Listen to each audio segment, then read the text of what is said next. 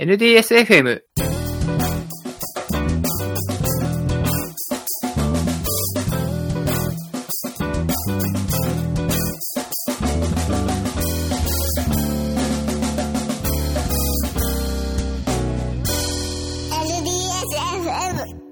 NDS57 回勉強会の振り返りをやります。ゲストは、シビックさん、マサルさん、石橋さんです。よろしくお願いします。よろしくお願いしまよろしす。くお願いします。よろしくお願いします。一番最初にやっぱり一番大事なことを言っとくべきだと思うんですよ。そうですね。はい。えっ、と、と NDS 第58回勉強会がえー12月8日に開催されます。時間はえー14時から18時。会場はえー街中キャンパスです。また、えー NDB、えー新潟デベロッパーズ忘年会2018が開催されます。えーと、勉強会の後にあるので、えー忘年会に参加したいという方もぜひ、えー会場にお越しください。本日は第57回勉強会、えーテーマ、学習と教育の、えー振り返り会ということで、えっ、と、じゃあざっくり、一応テーマを全、テーマじゃないか、セッションのタイトルをだけ、えー読み上げていきますね。えっ、と、と、このままでいいのかな？エサイヤの社内教育、新人、あ、すみません。新入社員研修の作り方完全版、IT マスターについて、Google コラボで試すケラスを使った画像認識、初めての OSS ライブラリ開発機、あとオンライン英会話ビジネス誌、中学生エンジニアやってます。レガシーウェブシステムをどうにかしたい。C シャープで新入社員研修ライブ版。学習、あ、すみません。学校教育の変革とそれを支える ICT を支えるカオスモン企業。お詫びの LT と Android の、Android アプリ開発の入門書を書きながら気にしたこと。オンライン学習被害者の会。研修報告についてということでですね、あのタイトルだけ見て、まあ、まあ多い多いですよね。何件ですか ?1、2、3、4、5、6、7、8、9、10、11、12、13、14件かな？はい。すごいですね。どうでしたか？大変でしたか？そうですね。やっぱり、あの、時間シビアでしたね、今回は。ああ、やっぱりそうですか。うん。そうですね。ちょっといくつか気になったのが、もうタイトルが気になるなっていうので、まず、アイライトさんのこうライブ版っていうのは、なんか、ライブコーディング的なことをやったんですか？あ、そうか、ディクタブさんいらっしゃいなかったんですもんね。はい。僕いなかったので、ちょっと、最初質問させていただこうかなと。うん、これ、そうです、ライブコード。そうですね、ライブコーディングと言いながら、こう、スニペットからペッペッってやってる感じで、で、最後は、あの、3分間クッキング形式で、こちらに出来上がったものがっていう。ああ、なるほど、なるほど。最後のビルドして実行は違うやつだったっていう。で最後はそうですね、あの、冷凍食品出てきてチンしておしまいでしたね。あじゃあ、どんな感じでこう、ビルドしていくのかみたいな感じなんですかね、内容的には。いや、でも、あの、ちゃんとこう、こんなところに気をつけながらとか、こんな順番で書いていくとか、うん。そういうのちゃんとやってましたね。題材、オセロ作ってましたよね。あ、オセロを作ってたんですね。オセロって言っちゃいけないのか、リバーシー。ああ、そうですね。リバーシー。えっ、と、ビジュアルスタジオを使って、えっ、と、リバーシーを組むみたいな感じですか？そうですね。へーで、あの、四角とか丸とか並べて、はいっ。て感じで。割とこう、コードをバリバリに書くための研修みたいな、そんな感じでしたね。そうですね。えー UI 部分はどういう風にしてたんですか？UI 部分も、あの、普通にあの、Windows フォームに、はい。区形と丸をはい直に書いてましたよ。ああ、なるほど。えー、なんか、最初に学ぶのには良さそうな感じのですね。えーそうですね。あ、でも、うん、違うな。あとで、あの、なんかボックスみたいなものがあるから、まあそういったコントロールとかはちゃんとクリックとか拾えるから、それを並べてみたいな感じだったかな。うん。うーん、なるほどな。そうそう。あと、その、猫型さんのタイトルもよくわかってなくて、カオスモン企業って何なんだろうって。カオスモンキーってあの、いわゆるカオスモンキーだけど、はい。特にカオスモンキーらしい話はしてなかったですよね。あ そうなんですね。なんか E プロファイルでしたっけ？その、大学入試制度が変わるのに。試験じゃなくて、その、高校生活でやってきたことを電子データにして提出して、はい。それでその、合否判定するみたいな、そんな仕掛けがあるそうなとんですね。いう話で、そう、今後そうなっていくという話で、うーん。で、新平さんが勤めてる会社が、それにはい。噛んでいて、はい。とかいう話されてましたね。へえ。そうなると、あれなんですかね、行政っぽいか、行政に絡んだ会社なんですかね、新平さんのところ。いやそういうわけでもなくて、普通にあれあれですよね、学校の、はい。本当に学校の中で使われるシステムみたいな、そんなんでしたよね。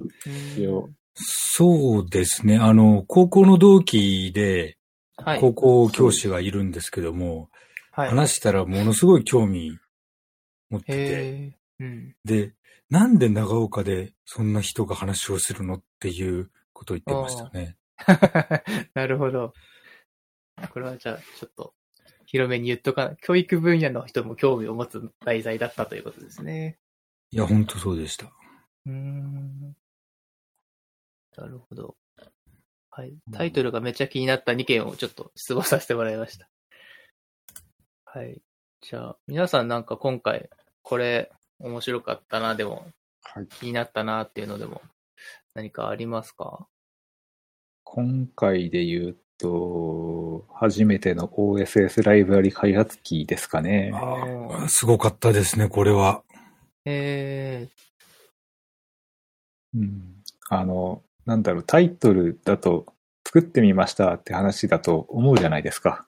ー、はい。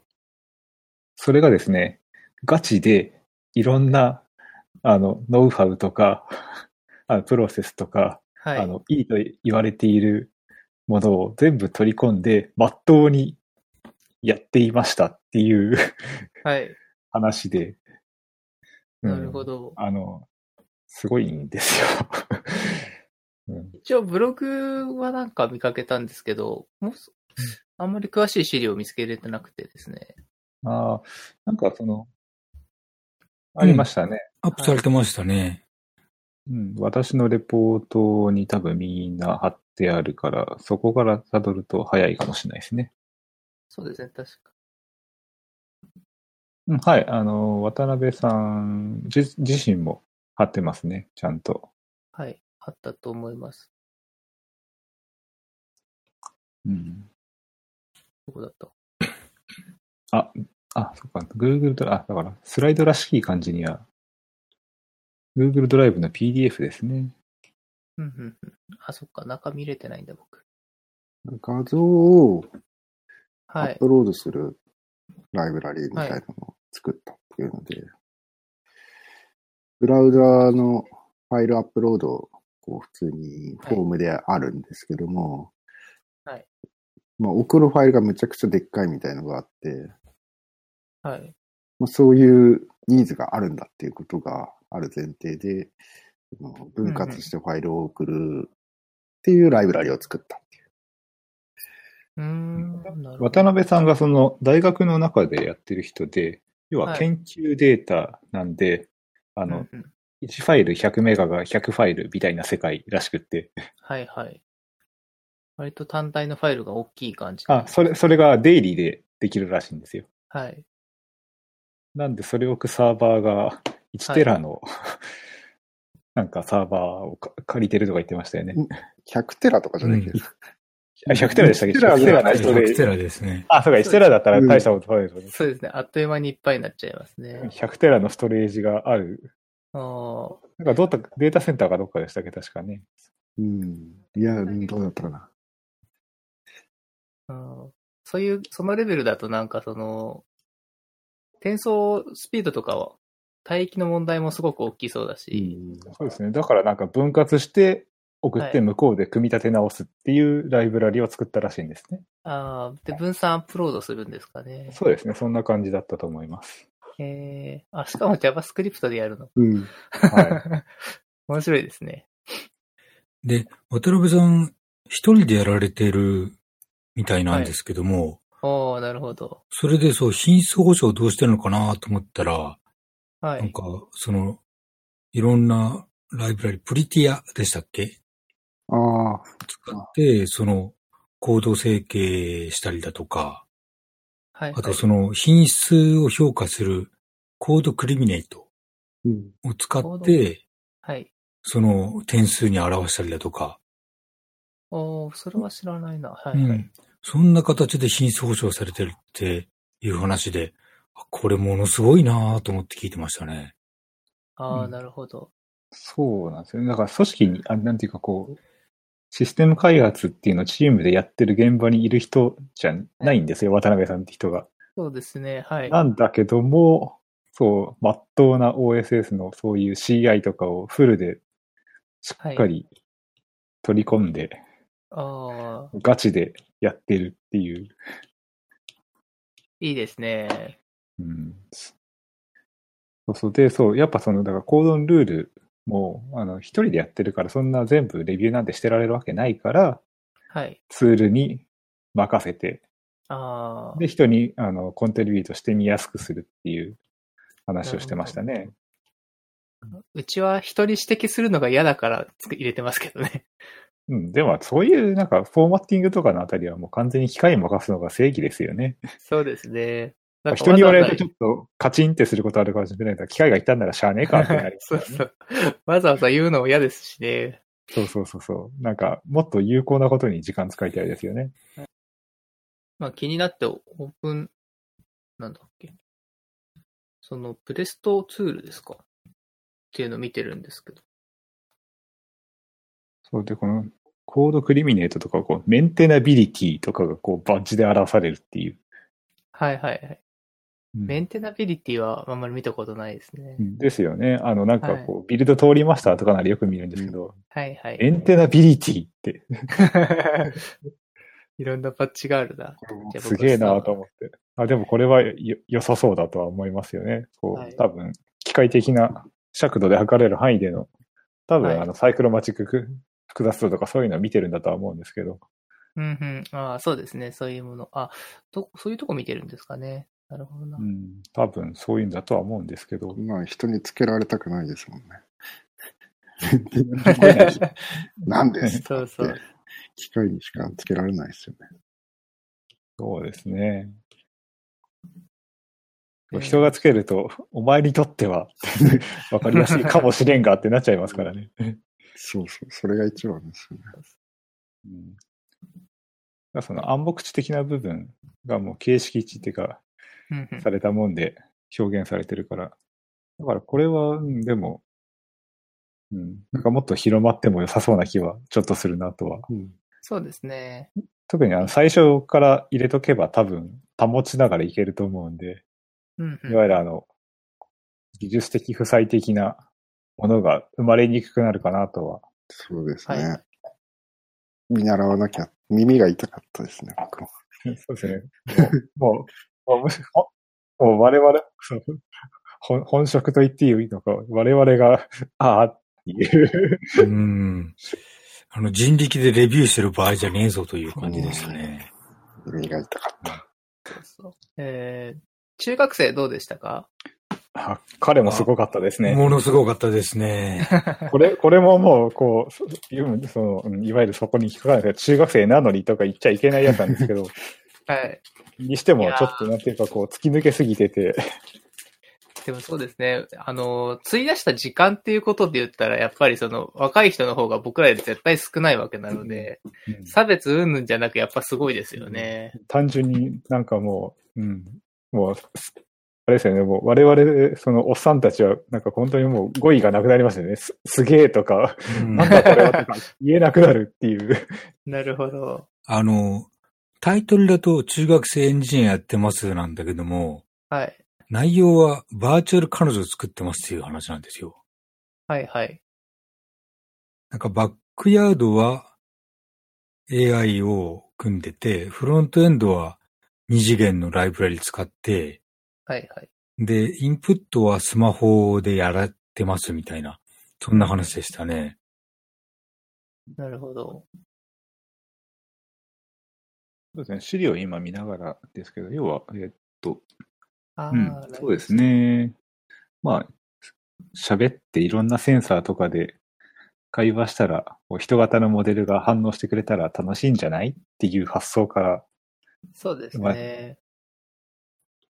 で、そのためにちゃんとこう何がいるとか考えて、で、自分のできるところからちゃんと手をつけて、ちっちゃくちっちゃく始めて、で、はいすごいスピードで進めていってるっていういや、いいですのね。がすごかったですね。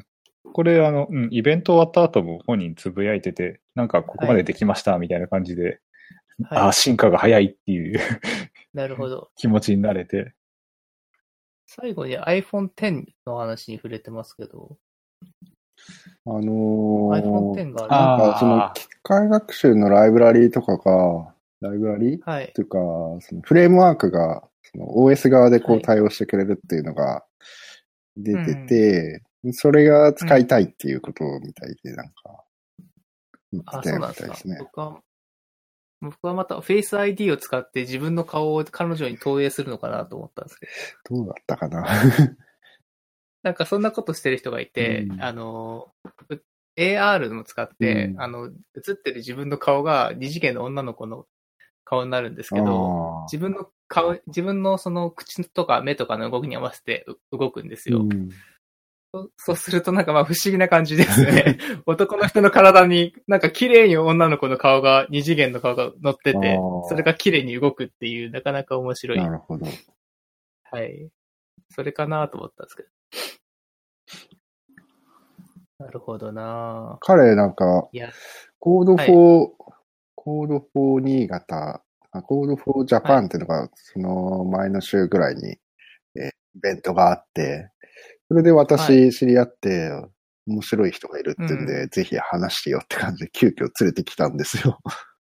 ああ、いいですね。で、その時にもなんかももっとこう、ハードウェア的な音をやっていて、で、はい。中学生でこんなことやってて、こう、周りの人にこう、相談相手とか友達にいるのって言ったら、うんハードのことはいないですね、つってて。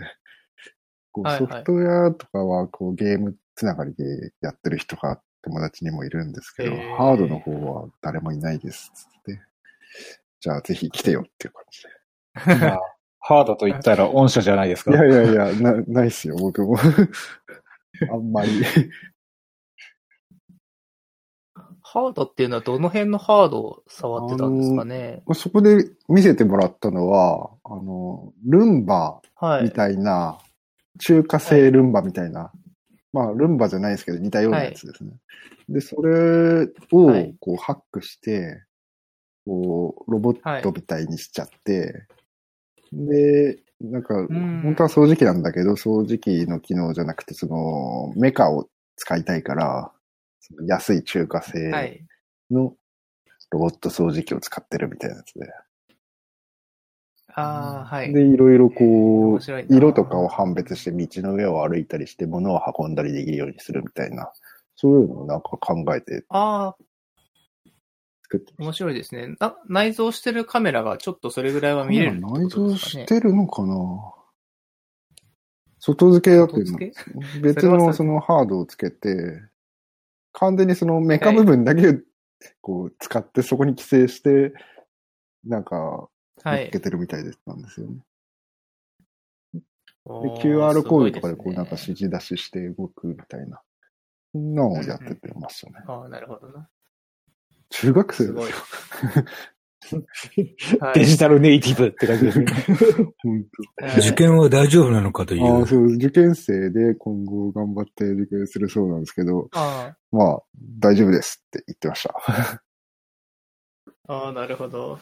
そっか、3年生なんですね。本人公開してるけど、あの、長岡高専に行きたいそうですよ。ああ、なんか、はい。書いてありました、最後のところに。長岡高専、電子制御合格科をって。なるほど。順当だなっていう感じはしますけど、ぜひ頑張ってほしいです、ね。そうですね。県内だとそれが一番面白いかもしれないですね。高専の人を呼ぼう。そうですね。ああ、いいいですね。経由で？多分面白い子いるでしょうしね。忘年会には来れないけロボ、ロボカップやってる人たちだと、結構そういう飲み会とかにど。もああ。来ますね。ロボカップの人ともちょっと知り合いで、うん。誘ったら来るかなって今思いましたね。うーん。ロボカップってどんなのでしたっけ？ロボカップは、あの、ロボットワールドカップの略でサッカーするんですよ。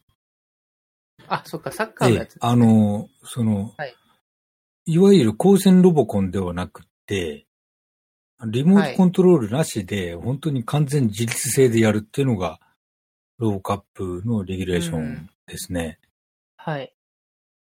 それをやってる方たちが、えっ、と、ど、どういうところにいらっしゃるんですか？長岡も結構強くてですね。はいえ。世界大会優勝しましたよね、この間。そうそうそうですね。マジですか？すごいですね。ああ、そういえばそそうのいう人たちは、高専生のはい優勝したはい。こと、そういえばなんか喋った覚えがあるな。すごい。2018年も何気に準優勝なんですけど。うん。強いんですよ。強いんです。へえ。え、すごいですね。あのーあ、でもあんまやってないのかな大学生とかは参加できるんですか？ああ、なんかその部門があって、そのその上に行くともう本当、うん大人みたいな感じになって、そっちは叶わないんですけど、みたいな感じのことを言ってたかな。ああ、なるほど。まあ、大人の世界になるともう、その、財力に物を貸せる会社もありますんで、はいはい。そう、なんか、これ、確か目的が、あの、なん、2000何年とかに、何十年とかに、あの、ロボットだけで本当にサッカーを、人間とサッカーさせようとかいう目的ですよね、うん確か。いろいろ分科会があるんですよ。うん、はいそ。の本当ルンバみたいなやつとセンサーと組み合わせてはい。学習させて、プログラミングしてやらせるのと、あとその、その二足歩行でやらせる分科会があったりだとかで、ああ、そうなんですね。二足歩行とかもあるんですね。うーん。で、ジュニアロボコンって小学生からやってますからね。あ、そんな、小学生のロボコンなんてあるんですか？えー、あ知らなかった。ロボ、ロボカップってね小学生ロボカップ、あジュニアロロボカップってのがあってですね。えそれはあの、知ってる人がやってるんですけども、長岡で、ー、はい。そういう教室を開いて、うんうんうん。完全ボランティアで。まあ、ものすごいですよ。二人でチーム組んで、じゃあ俺がコード組むから、お前はこのオムニモーターなんとかしろみたいな。ははは。小学生が。小学生が、オムニモーターって何かおじさんに教えてもらっていいかなみたいな。すごいなロボカップジュニアジャパンかな。はい、うんすげえななんか見ると、え、こんな早く動くんだぐらいな ロボットでしたよ。そうです。あ、ですよね。ボールを見た瞬間にピャーって動いてって、速攻ゴールするみたいなやつで、そうそう。で、それがボールがどこに落ちても、その素早くその位置にダッシュできるように、この、なんか360度見れるカメラを使ったって言って、で、そのためのなんかミラーみたいなのを自分でこう、局面を自分でデザインして、で、それはいはいはいでその作ったっていうのが、なんか、その優勝した時のなんか技術的な差みたいだったらしくって。はい他もカメラとかは使ってるんですけど、360度見れるようなカメラは使ってなかったらしいんですよね。うーん。えー、すごいな。でも、その分大変ですよね。おそらく処理するのも、どっち向いててとか、うん。そうですよねきっと大変だから。えー、すごいなミラーをなんか作ったとかってのがすごかった。ミミラー、360度のカメラをうまく、ももう、でも360度見れたらミラーっているんですか？いやミラーで360度見れるようにするんじゃないですか。普通のカメラを、こあう、ミラーの反ど。射見て360度。普通、あの、一般的なのも結局そういう感じなんじゃないですか？あの、全方向にカメラ持つんじゃなくて、はい。ああ、そうなんですかね。歪ませてそうしてるだけなんですかね。うんあの、それをソフトでそうそうそう。解析しそうでて、360度に展開してるんですよね。面白いなだから、どこに落ちても見れるみたいなのが、なんか、すごい強さだったみたいですよね。あの、回転して探したりする必要がないわけですね。ね。スキャンとかいらないみたいな。すげえすげえ。それが長岡高専の学生たちがやってるようう。なんことなんですか、うん。へえで、今度そのミラーをなんか普通にオープンに公開してて、おー、そういうのもするんですね。それ強みだったんじゃないのと思うんですけど、なんか普通に公開してましたね。ああ。か、面白いななんか中岡高専、なんだかんだでいろいろ知ってる人多そうだしな。うん。まず先生がね、知ってる人だしね。そうそう。なるほど、なるほど。いや、だからそんなところにきっと彼も入っていくんだろうなっていうことで、そうですね。この先期待ですね。生温かく見守りましょう。ああ、そうですね。なんかぜひ、こう、継続して、あの、NDS とか参加して、経過報告してほしいですよね。そうですね。そうですね。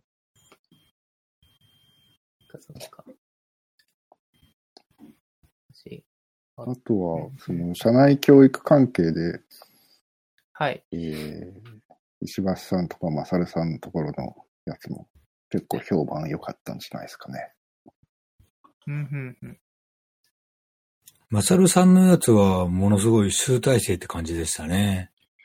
そうですね。ようやく数年越しのやつをすべて詰め込んだっていううん、感じでしたね。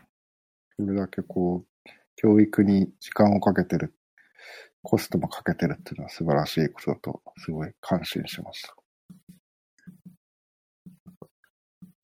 まあ、これはあの前職がそれを許してくれたっていうところもあるので、まあ、ありがたいことでしたね。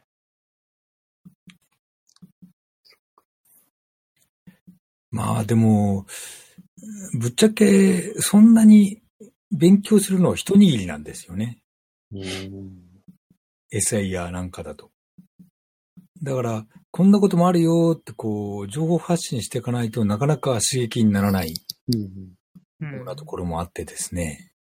うん、まあ、その辺はその、今回のその発表にも入れましたけど、結局、この企業、この業態で働きたいよりは、この地域で働きたいはモチベーションの人が多いので、うんなんだろう、必要以上のことは学ばなくていいというか、うん。まあ、仕事が、降ってくる仕事ができるだけのスキルが身についていれば、とりあえずは問題がないし、そんなにこう、なんだろう、先進的な案件が来るわけではないので、はい。結局それでそこ、まあ、鶏と卵問題にやっぱりなっちゃうんですよね。うんだから結局今度は、新人はまあ育てた。じゃあ今度次どうするってなった時にきっとその辺がちょっとまあまたボトルネックになるのかなっていう感じはしますね。やっぱりどうしても。その次はっていうのは誰を対象にってことですか？まあ3年目、4年目のうん。新入社員を脱皮して、そろそろ先輩格になろうとしてる人たちをどうするうん。かといううんことですね。ただ、そこちょっと難しいところで、はい。そういう人たちがたとえ、まあ技術を磨いたとしても、それを活かせる場をこう、ね、ない限りには、うん、オーバースペックになるというか、うん、結局この組織でできることねえなってなっちゃうと、うんそれはそれで、そうまあ、もったいないので、そうすると、マサルさんみたいになっちゃうわけですね。まあ、それはそれで喜ばしいことだと私は思ってるので、まあ、仕方ない。まあそうですよね。その、例えばその技術の話が好きで、そういう方に系統していくと、例えばクラウドの話とか、ガンガン出てくると思うんですけど、それが使う場所がなければ、やっぱり、ちょっとこう、まあつまんないかもしれないですよね。うんう。ん、やっぱこれを使うかどうかって個人が何とかできる領域ではもうないので、う。うんん、技術でもないし、う。うんん、なんだろう、交渉とかのところの領域でもなくって、完全にもう経営の話になっちゃううん。し、うん。かかといってこう、会社としてそれの案件を取りますって言っても、一人ができても、もちろん仕事は受けられないわけで、うん。うん、やっぱその人しかできないっていう状態じゃ、あの、リスクがでかすぎるから、会社としては絶対受けられないし、っていうところで、うん。だからそこをなんとかするのはもう、あの、個人の努力じゃなくて、経営判断なんだろうなというふうには、は思ってはいますね。うん、その、どの方面で教育するかってのは経営判断なんですけども、その、教育を考えるにあたって、あんまりそういう、その、儲けとか考えることは、あんまりしてないんですよ。うん。やっぱり一番考えてるのはですね、あの、エンプロイアビリティって言葉があって、その万が一、会社が潰れた時に、次の会社に行けるだけのスキルがあるかどうか、うん。それは大事です、ね。というところを、その、分かってもらいたいなと思って考えてますね。うん。そう。うん、まあ難しいところですね。そう、うん、結局、それがどういう能力があったら次に行けるのかとかも、とても難しいですね。うん、そうですね。まあ、その辺は、うん、どうしようも、うん、難しいですね。例えばすごくその、まあちょっと会社とは、このあの、やってることとは関係ないけど、例えば今で言えば機械学習とかをバンバンやったとかだとしても、例えばそれを使って働ける会社があるかどうかっていうのはまたちょっと違う話ですよね。自分の近あの、いいたい場所に。そうですね。それは、うんまあ、地域に留まっている限りは、まうん。あ、えっ、と、前職の近くに一応あるっちゃあるのか。まあ、あれはそうですね。はい。あの、株式会社 AI 有意業さんが機械学習とかやってるはずなので、はい。まあ、あるっちゃあるんでしょうけど、まあ、やっぱ選択肢は狭まっちゃいますよね。まあ、そういう意味では、まあ、もう育てて、巣立ってしまったらそれは仕方ないなっていう感じも、私はあるのかなとは、勝手に思ってますけれども。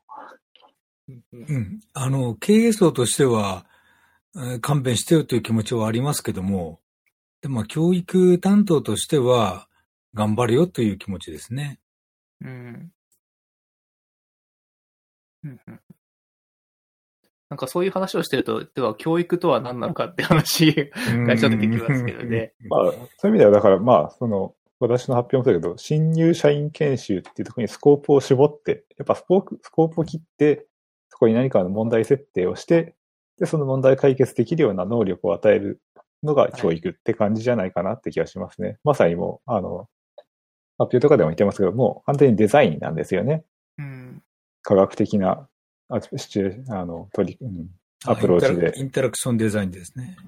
そうですね。完全に、うん、問題を定義して、その問題解決のための手順を考えて、うんで、うん。やっぱその必要とする。で、企業によってもこの新入社員研修でやる範囲って違いますし、うん。うん。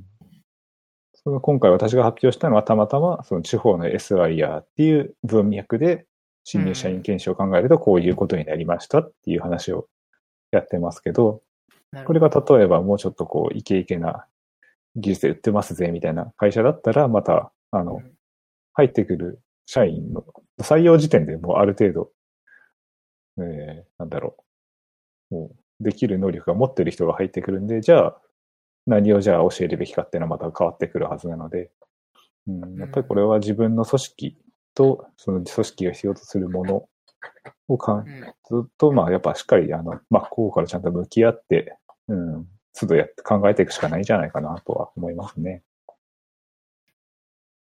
なるほど。浅田さんは最近は教育的なポジションに近かったりするんですか？いや、現職は全然そういうとこじゃないですね。むしろ、あの、皆様に教えていただいている感じですね。毎日毎日。うん。うん。まあ、どっちかというと、今いるところは、あの、自発的に学んではい。いこうっていう会社なので、はい。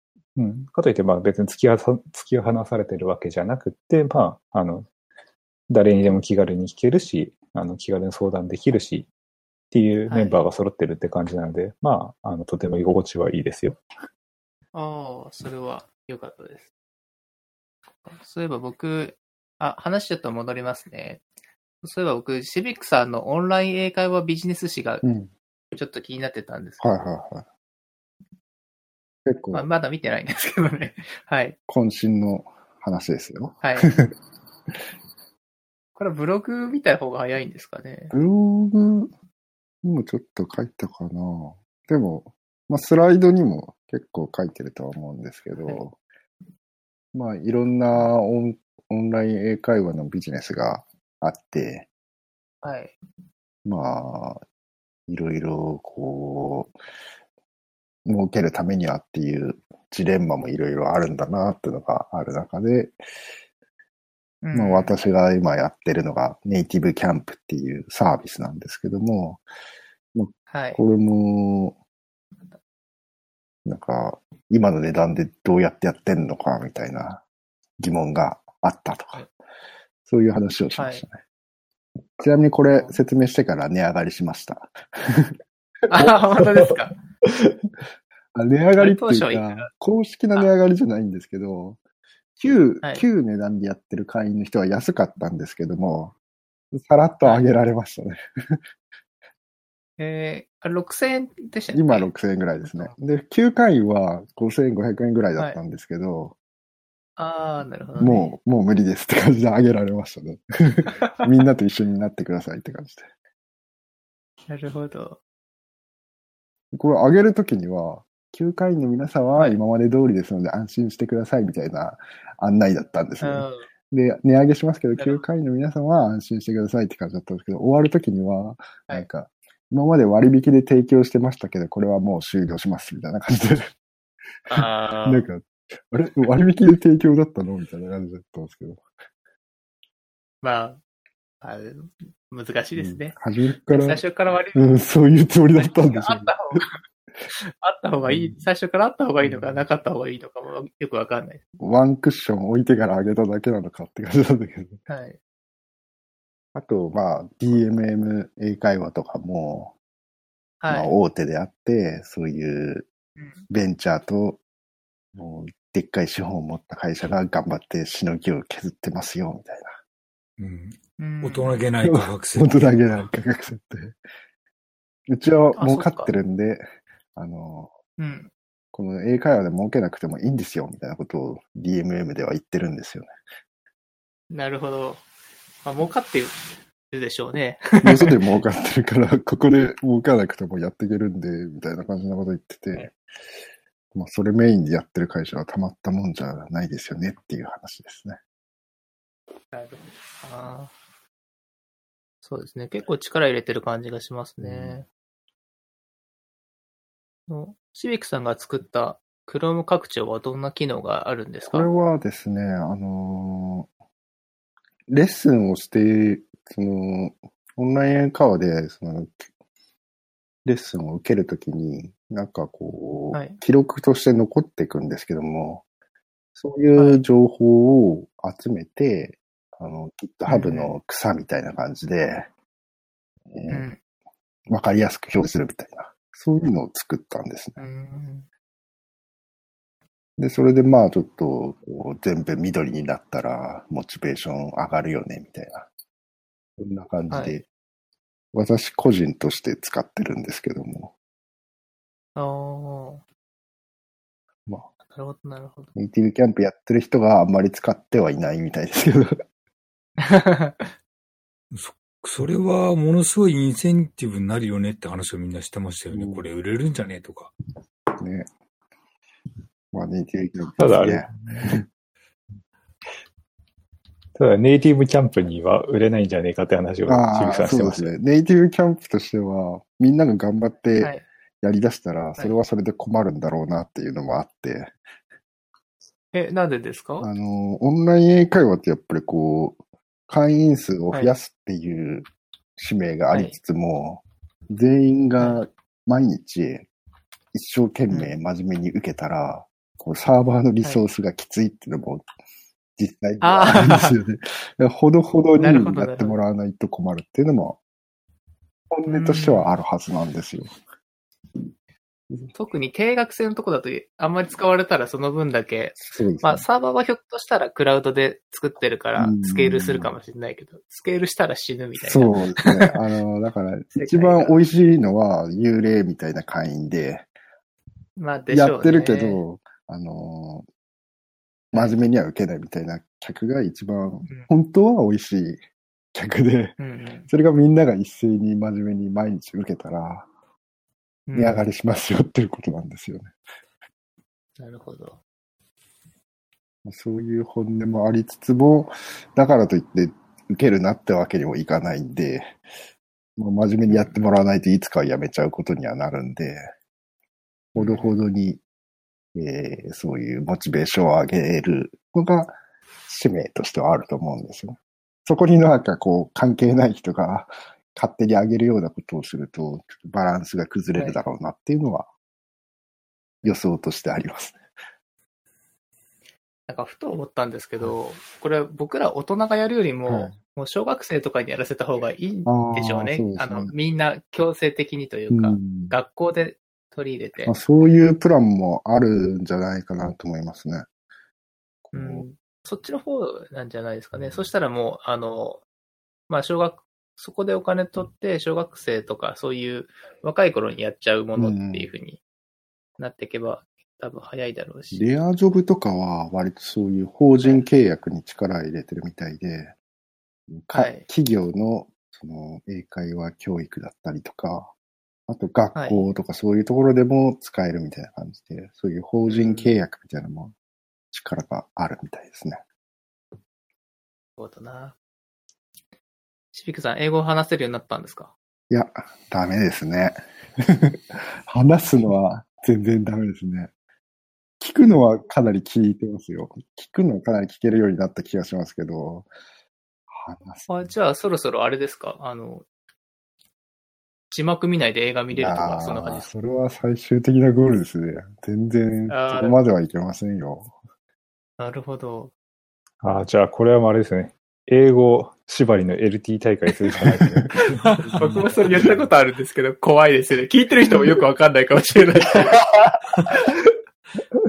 あの聞くのは本当、うん、うんあと、その、なんですか、ネイティブで話すのはまたこれも全然わからないってあって。あねカンファレンスとか行って英語で話すの聞くじゃないですか。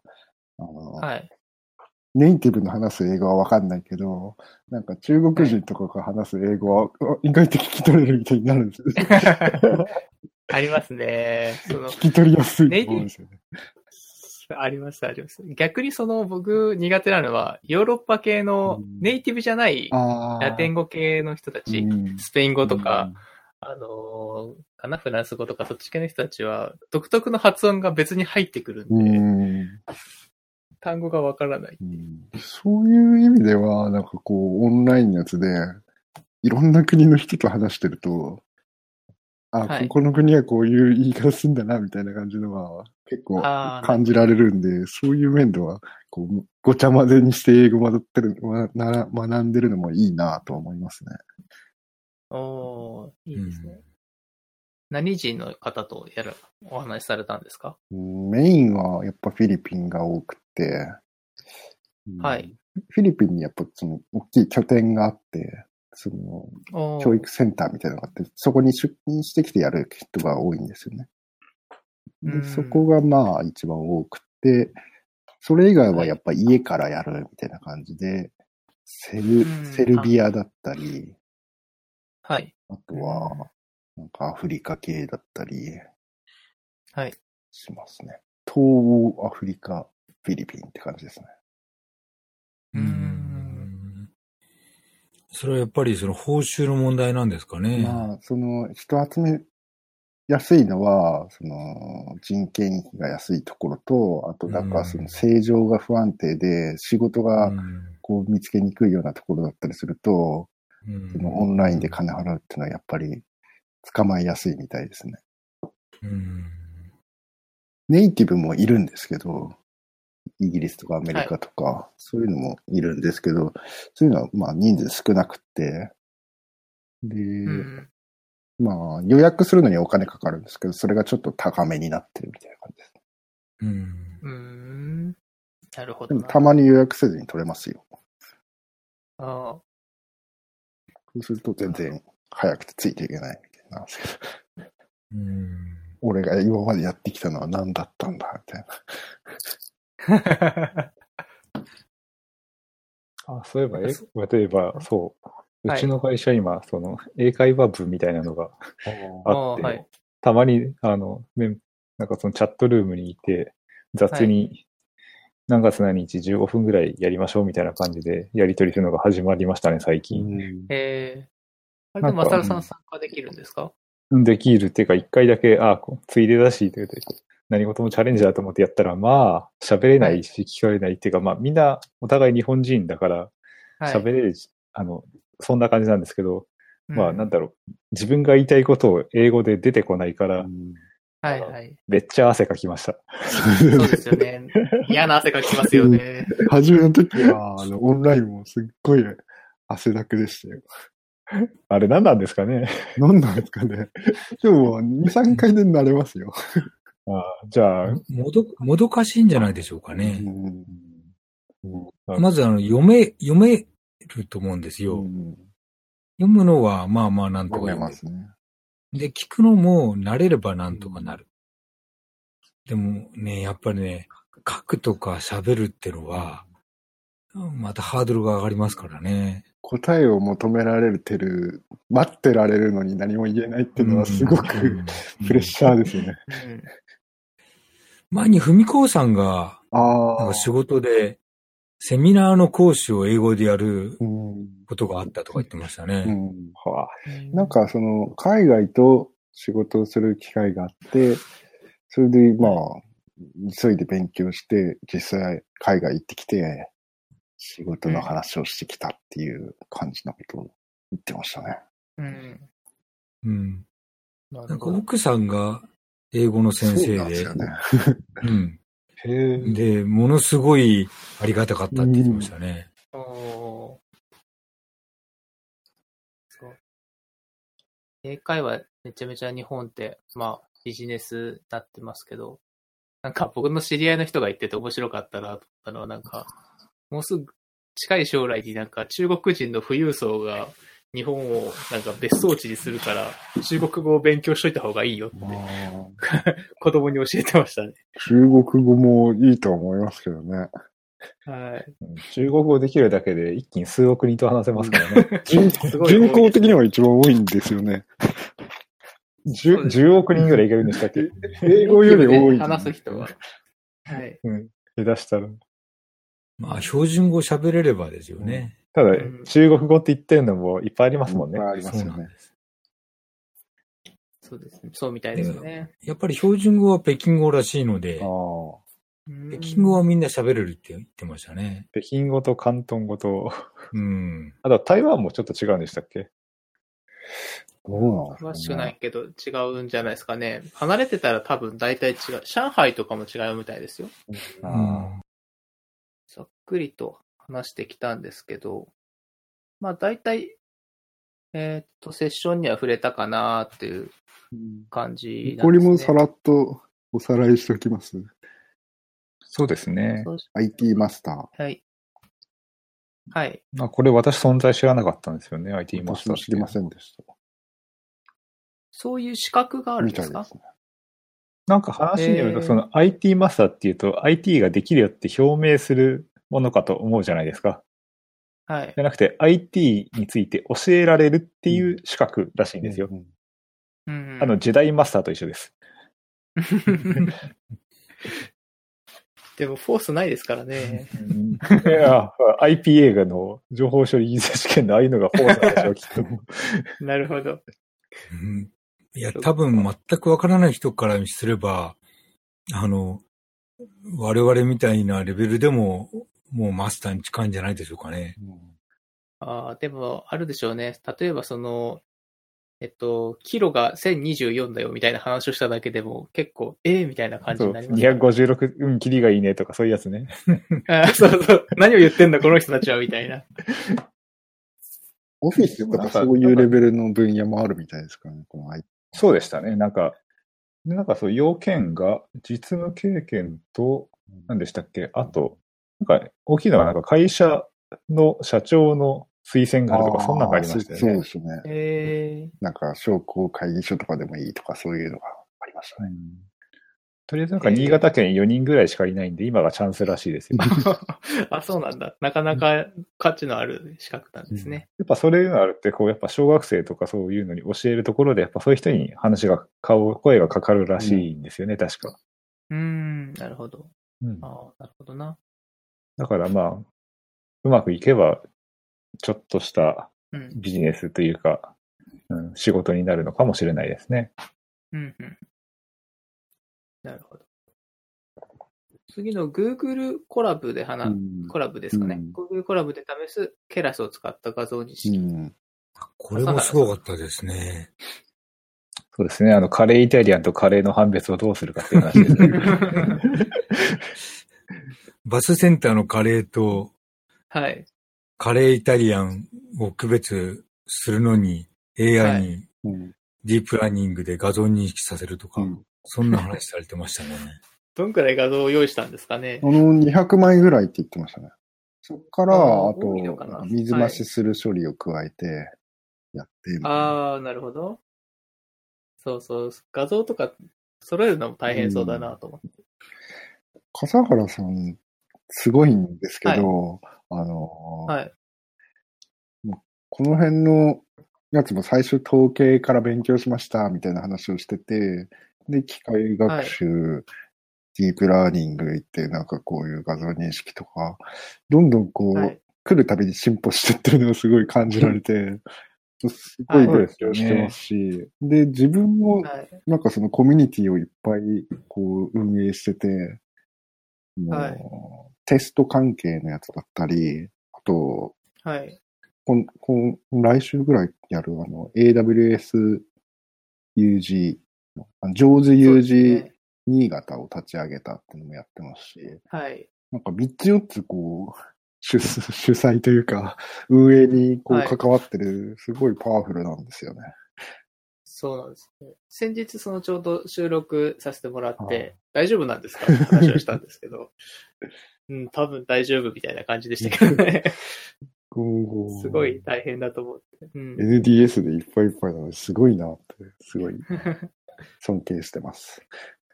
すごいですよね。うん。Google、このでコラボっていうのは Google コラボラトリーってやつ、Google 側のサービスで、ではい Python の Jupyter みたいなやつを動かせるんですけど、すごいのが、あの、GPU とかを、うん。こう、インスタンスに使えるんですね。で、うんこれ実際買うと、あのはいあの GPU っていくらぐらいするんですか？ね多分、ん相当するんですよね。あそういうなんかすごいやつなんあですね。の、NVIDIA のなんか、こう、なんですか、うんあの、ちゃんとクラウドで使えなくなったじゃないですか。ああれをああの使ってもいいエンターテスラとかですかね。うん、それをちゃんと使えるようになってて、はいはい。100万ぐらいするんじゃないですかね。うん安くてもそのぐらい多分しますよね。それをこう無料で使わせてもらえるって感じなんで。ああ、もう Google さんありがてえってやつですね。これ、い一定量まで無料とかですか？いや、その普通の使い方してる分には、あの、超えないですね。超えないというか、えーあの、超える、お金かかるようには使えないようになってますね。あ、そうなんですね。あ、じゃああんまりヘビーになってくると、であの、使えないけどサービスとして使うっていうのが無不可能になってるだけですね。あのえー自分で、こう、インタラクティブに使うしかできなくって、例えばそれを常時稼働して、自分のサーバーからそれを呼び出すとか、そういうのが無理なだけで、はいはい。自分、あ、そうか。えーあくまで Jupyter ノートブックだからってことですね。あの UI 上で使うっていうのができるだけで、うんうんだからそこから作ったモデルを使うとかいうのはできるんですけど、そのはい。そのインスタンス自体を自分の運営するサービスとして使うみたいな、そういうことができないだけですね。なるほど。ああ、今、CPU の値段見たら、56万ですね。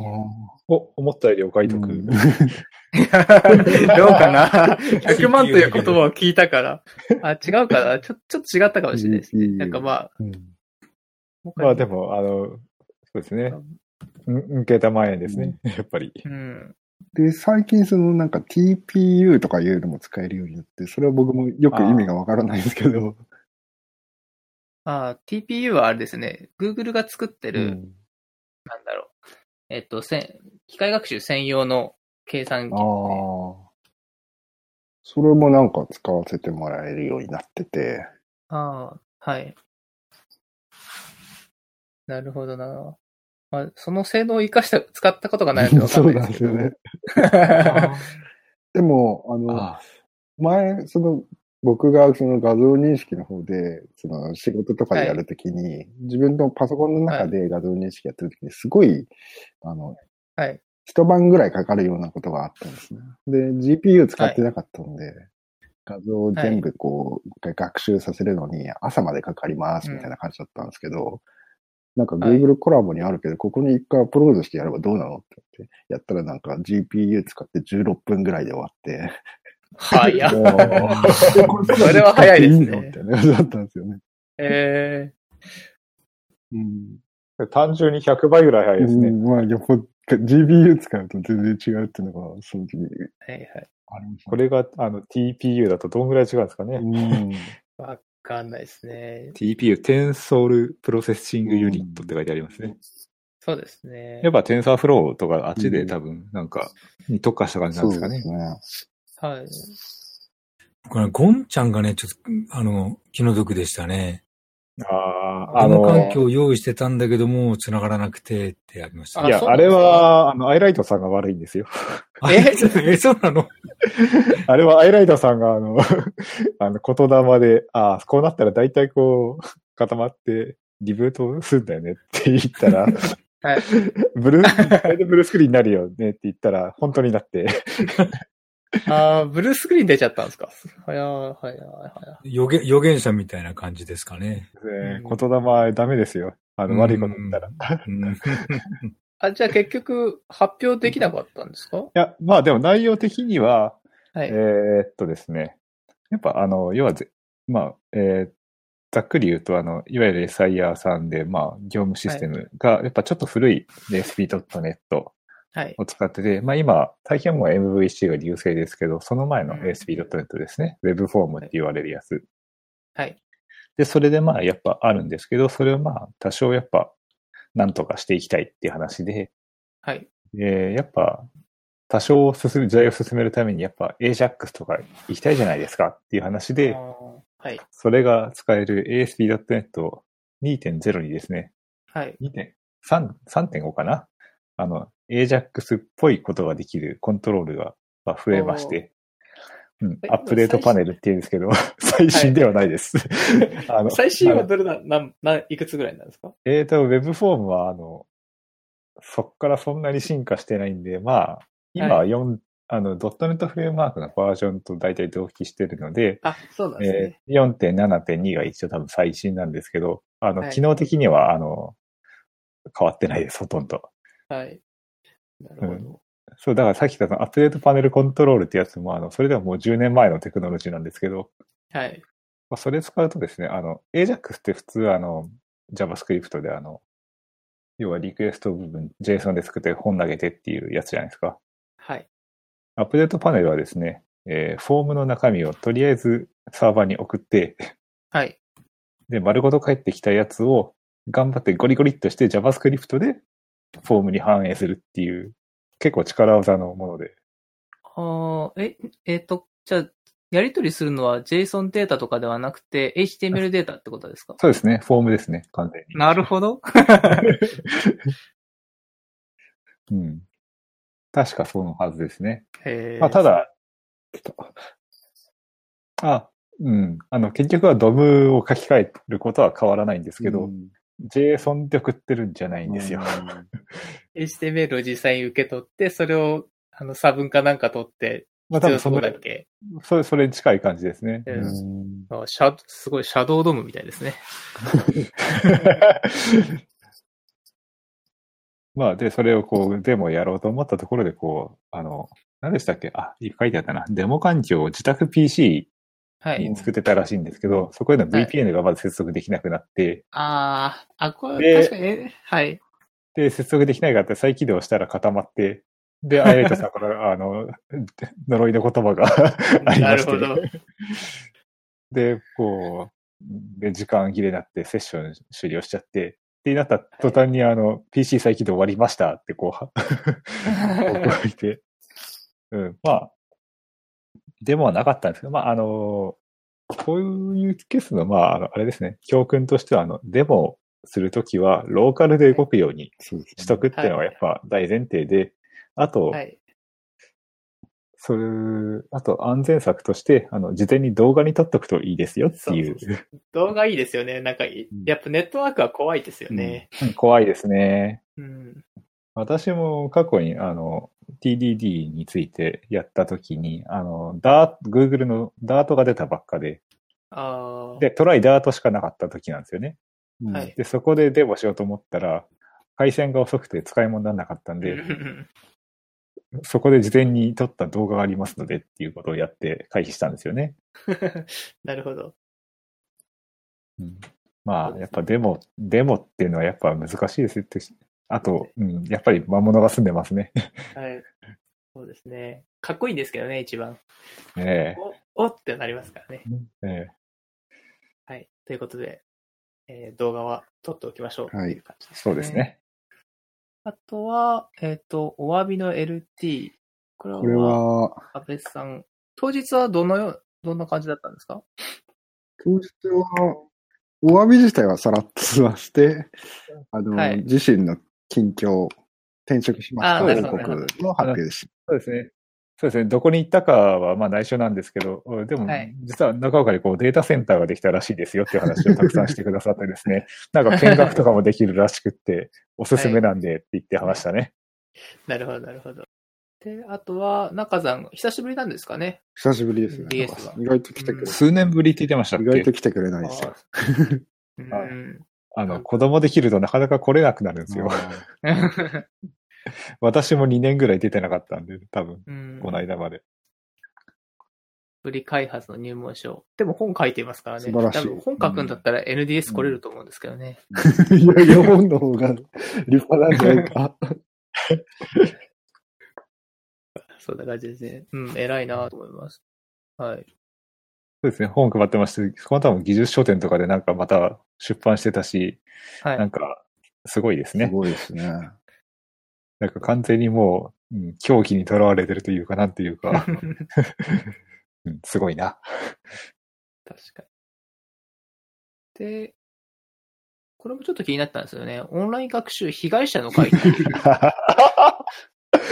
これは、あこれ面白かったです。こ。れはあの私らにこう被せてきたタイトルみたいだったんですけど、あの、はい。オンライン学習被害者の会って、あの、英会話とかじゃなくて、あのはい。プログラミングだとかそういうのってい。はいろんなサービスがあるじゃないですか。はい。それの、まあ、被害者というか、まあ、積んどくのようにいろいろ買ってしまったっていうような、ああ、買うやつですか？なんかまた無料でできるやあつかと思ったら。買うのが、こう、ちょくちょくセールとかするじゃないですか。なんはいか異常になんか80%オフとかだったりして。やります、やります。あ、僕も一個買ったな。そうそうそう。ユーデミーで、ユーデミーユでしたっけ？ユーデミーとかいろいろありますよね。その系、なんか機械学習とか。ああいうのこう、買うと、俺ま、まず学んだみたいな気持ちになるじゃないですか。まあそういう感じでいろいろ積んどくみたいに買ってって、うん被害者というか自分で買っただけっていうだけなんですけど。なるほど。まあそういう話でしたね。えーで、最後が山健さんの研修報告はい。ですかね。これはなんか、あのー仕事で、えー、一回その、Linux のセキュリティとかそういう運用のセミナーを受けてきたみたいな、そういうはい。話でしたね。ああ、そうですね。やっぱ、実機で学ぶ Linux サーバーセキュリティっうんていううん研修だったみたいですね。うん。なんかちゃんと実機があってそこでやったって言ってましたよね、やっぱり。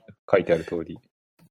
あいいですね。僕、一回そういうの出たことあ、あ、そういうのじゃなくて、セキュリティセミ、なんか、研修受けたことあるんですけど、うんなんか普通に座学しかなくてつまんなかったですから、うん実機があるといいですね。ただ、ただなんかあれですね、その講師の方が紹介したセキュリティの手段がちょっとこう、こっから拾ってきたやつが便利だから使ってねみたいな話があったとか言ってましたよね。そうそう、それはちょっと気になりましたよね。なんかあの、ちょっと怖いですよね。あの、例えば、この IP テーブルズは、このスクリプトを使えば安全なそうなので、えーこれを使うと、はい。えっと、いいみたいです、なので、あの、中身わからずそれを使うっていうのは、なんか、ちょっと危ないのかなって気もしましたけど。そうですね。とりあえず、あの、中身の解説をしてほしいですよね。これがいいみたいです、みたいなのだと、うんわからずにそれ使ってるだけだとちょっと危ないのかなって気がします。うんちょっと怖かったですよね。まあ、ただ、あの、いいこととしては SE Linux はちゃんと使おうねって言って書いてありましたね。うん大事なやつですね。そうですね。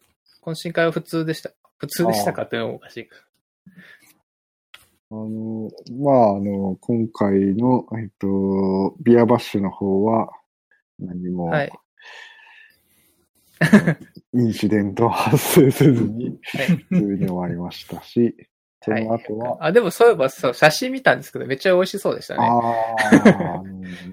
あ、あそうか、今回は石油橋でしたね。そうか。適応いいですね。はい。久しぶりだな、見て、久しぶりに見て、あ、懐かしいと思って。はい、そうそう。美味しそうでした。次回は、あの、うん。でうん。話しましたと。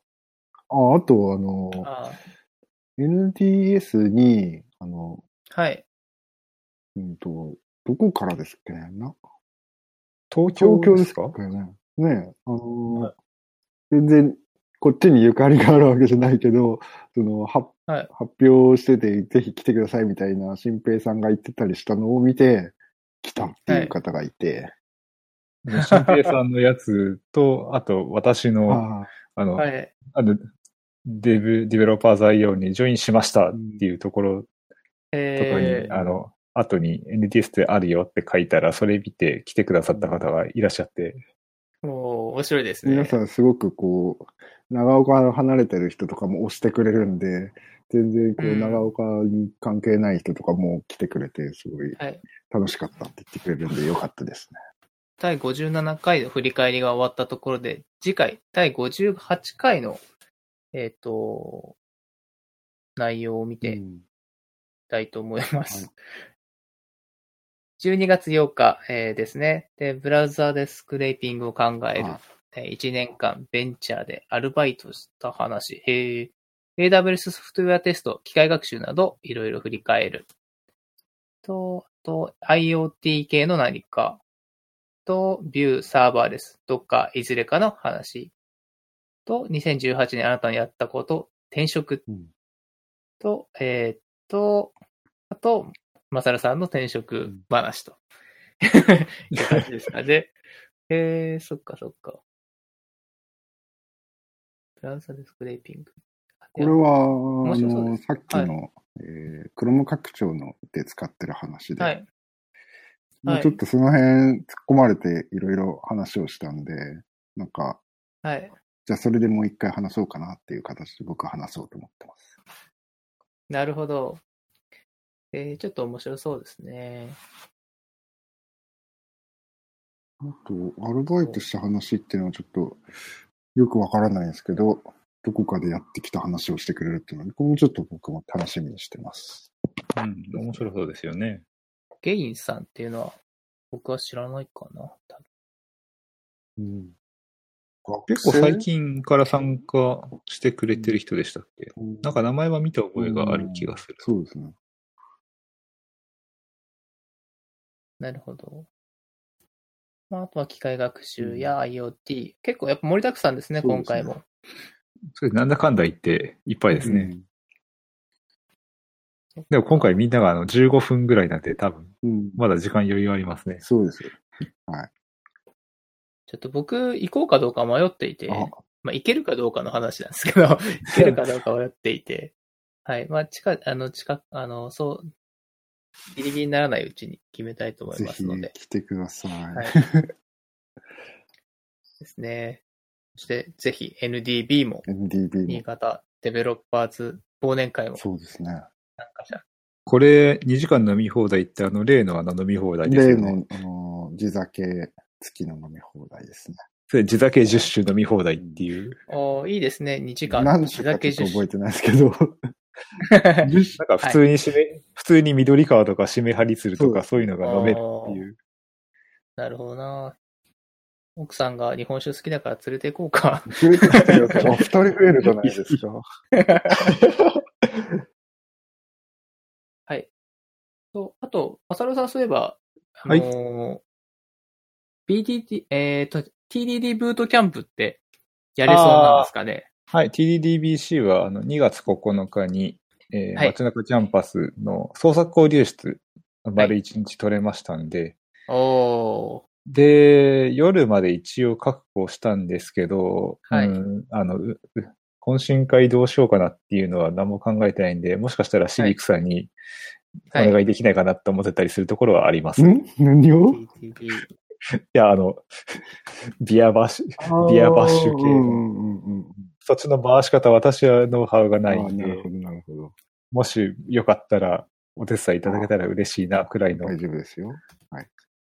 じゃあ、はい2月9日で、何曜日ですか？土曜日ですね。土曜日ですか？あ、ちゃんと T 和田もいらっしゃるので、おーっと。じゃあ、いいですね。話題性があって。はい。うん。あとは、じゃあ、二次会も、うん。行ける人はってやっても時期的に、あ、でも2月なら大丈夫か。2月って雪降ってますよね。あ、が、でもうん、ガチ雪ですね。はい。大丈夫です。あの、上越新幹線は止まらないので。まあ、それもありますし、寒そうだなと。雪を見に来てくださいって感じですかね。じゃあ、こんな感じですね。NDSFM ではゲストスピーカーを募集しております。NDSFM で話してもいいよという方は、Twitter のハッシュタグ NDSFM か、えー、Discord サーバーにお越しいただき、えーコメントください。また、お便りも募集しております。よろしくお願いします。では、えー本日は、シビックさん、マサルさん、石橋さん、それと僕、え4人でお送りしました。どうもありがとうございました。